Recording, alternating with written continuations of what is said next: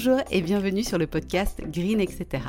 Je suis Géraldine, fondatrice de Green Beauty Square et à travers ce podcast, je souhaite vous accompagner vers un style de vie plus green, facilement et sans prise de tête. Alors on va bien sûr parler soins de la peau, approche naturopathique et holistique ou encore beauté naturelle, mais pas que. Je vous souhaite une très bonne écoute et on se retrouve tout de suite pour l'épisode du jour. Bonjour à tous, j'espère que vous allez bien et je suis ravie de vous retrouver pour la deuxième partie de l'épisode que j'ai appelé les 10 habitudes qui vous font vieillir plus vite. J'espère que la première partie vous aura apporté un éclairage utile et intéressant et on perd pas de temps, c'est tout de suite parti pour la suite. La sixième habitude qui favorise à vitesse grand V le vieillissement cutané, c'est le manque de sommeil ou un sommeil de mauvaise qualité. Sleeping Beauty, c'est pas un mythe. C'est durant la nuit que le renouvellement cellulaire intervient, que la peau se détoxifie et se répare. Le corps a besoin d'un sommeil de qualité, mais aussi d'un nombre d'heures suffisant pour faire ce travail correctement. D'ailleurs, de nombreuses études ont maintenant prouvé qu'un manque de sommeil est directement corrélé avec une accélération du vieillissement de la peau et l'apparition de signes de l'âge. Alors comment on optimise les choses de ce côté-là? D'abord, il faut savoir qu'on n'est pas tous égaux face au sommeil et à nos besoins. Et il y a un super test que je vous encourage à faire et qui permet justement d'évaluer vos propres besoins. C'est très simple, accordez-vous une vraie bonne nuit de sommeil sans mettre de réveil et regardez le temps que vous dormez naturellement. Ça vous donnera une idée précise de votre rythme naturel et du nombre d'heures que vous avez besoin de dormir. Une autre chose à regarder, c'est votre niveau moyen d'énergie durant la journée et votre impression de fatigue. Si ça pêche de ce côté-là, c'est sûrement que vous ne dormez pas assez ou que vous n'avez pas un sommeil d'une qualité suffisante. Gardez en tête que pour la grande majorité des gens, une nuit de 7 heures minimum est absolument nécessaire, avec un optimal à 8 heures de sommeil. Et pour optimiser la qualité de votre sommeil, vous pouvez par exemple mettre en place quelques habitudes très simples. Vous couchez et vous levez toujours à peu près aux mêmes heures. Vous couchez avant minuit pour avoir un sommeil plus réparateur. Ne plus regarder d'écran au moins une heure avant le coucher. Ne pas consommer d'aliments trop lourds et difficiles à digérer le soir ou encore boire une tisane avec des propriétés apaisantes avant de vous coucher pour favoriser un bon sommeil. On passe à la septième habitude et je vais vous parler de certains types de cosmétiques qui font à la longue bien plus de mal que de bien à la peau. Tout d'abord, il faut savoir que la peau a tendance à s'assécher avec l'âge et que par nature, la peau sèche est beaucoup plus exposée aux agressions extérieures qui contribuent à l'apparition et à l'accélération des signes de l'âge. Avec l'assèchement, généralement la peau va aussi s'affiner. On remarque habituellement que structurellement les peaux grasses sont plus épaisses et que les peaux sèches sont plus fines. La peau va aussi devenir moins souple parce que le film hydrolipidique s'amenuise avec la baisse de sécrétion du sébum. Donc le but, ça va être de lutter contre cet assèchement en faisant essentiellement trois choses. S'assurer que votre hydratation interne est optimale, je vous renvoie à l'épisode 46 du podcast dans lequel je vous explique que boire de l'eau, ça suffit pas, parce qu'en tant que telle, elle n'hydrate pas. Évitez les substances agressives dans vos cosmétiques qui fragilisent la peau et l'exposent plus aux agressions extérieures. Et finalement, favorisez les substances qui permettent à la peau de travailler à son plein potentiel. Les substances agressives, et d'ailleurs aussi les substances qui rendent la peau paresseuse, on va les retrouver surtout dans les cosmétiques conventionnels.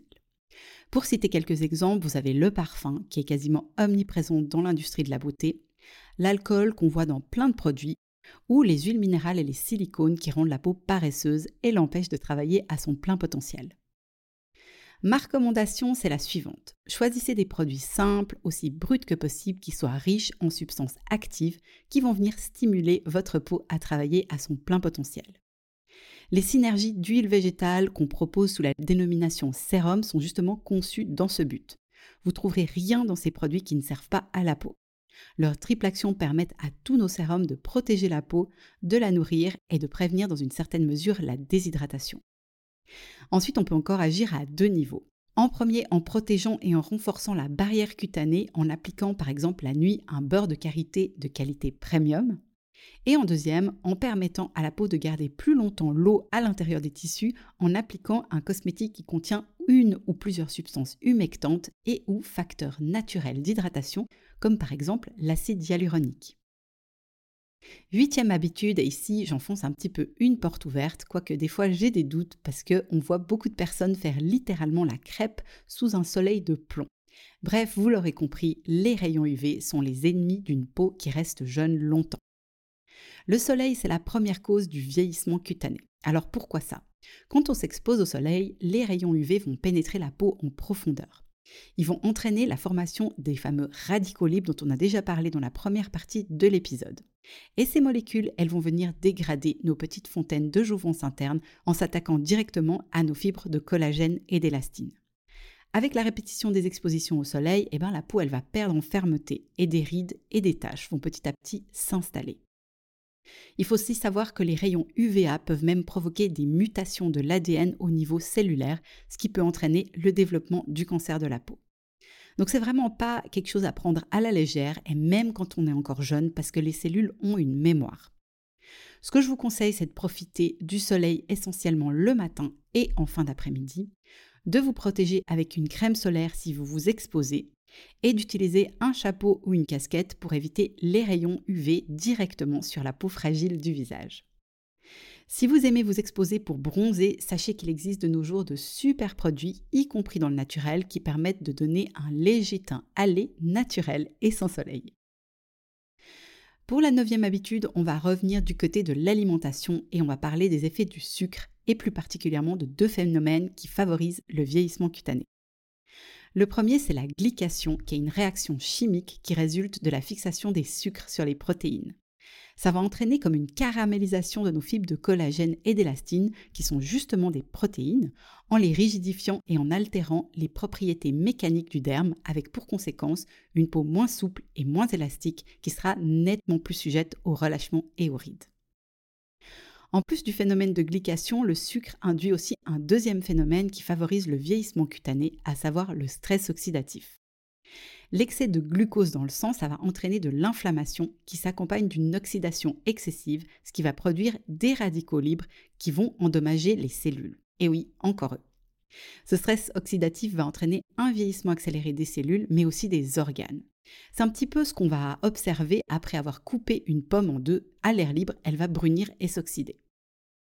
On le voit bien, consommer régulièrement des aliments qui font monter le taux de sucre dans le sang et donc à limiter si on veut préserver la jeunesse de notre peau.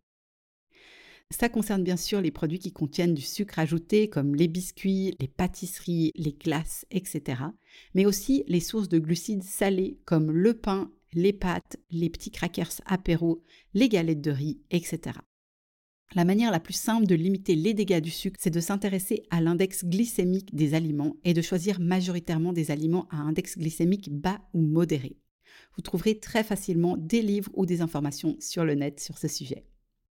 Pour lutter contre la glycation, il y a aussi certains aliments à qui on confère une action anti-glycation. On retrouve dans cette liste la myrtille, le raisin, les oignons, les poireaux, l'ail, les choux et certaines épices comme le romarin, le curcuma, la cannelle ou le thym.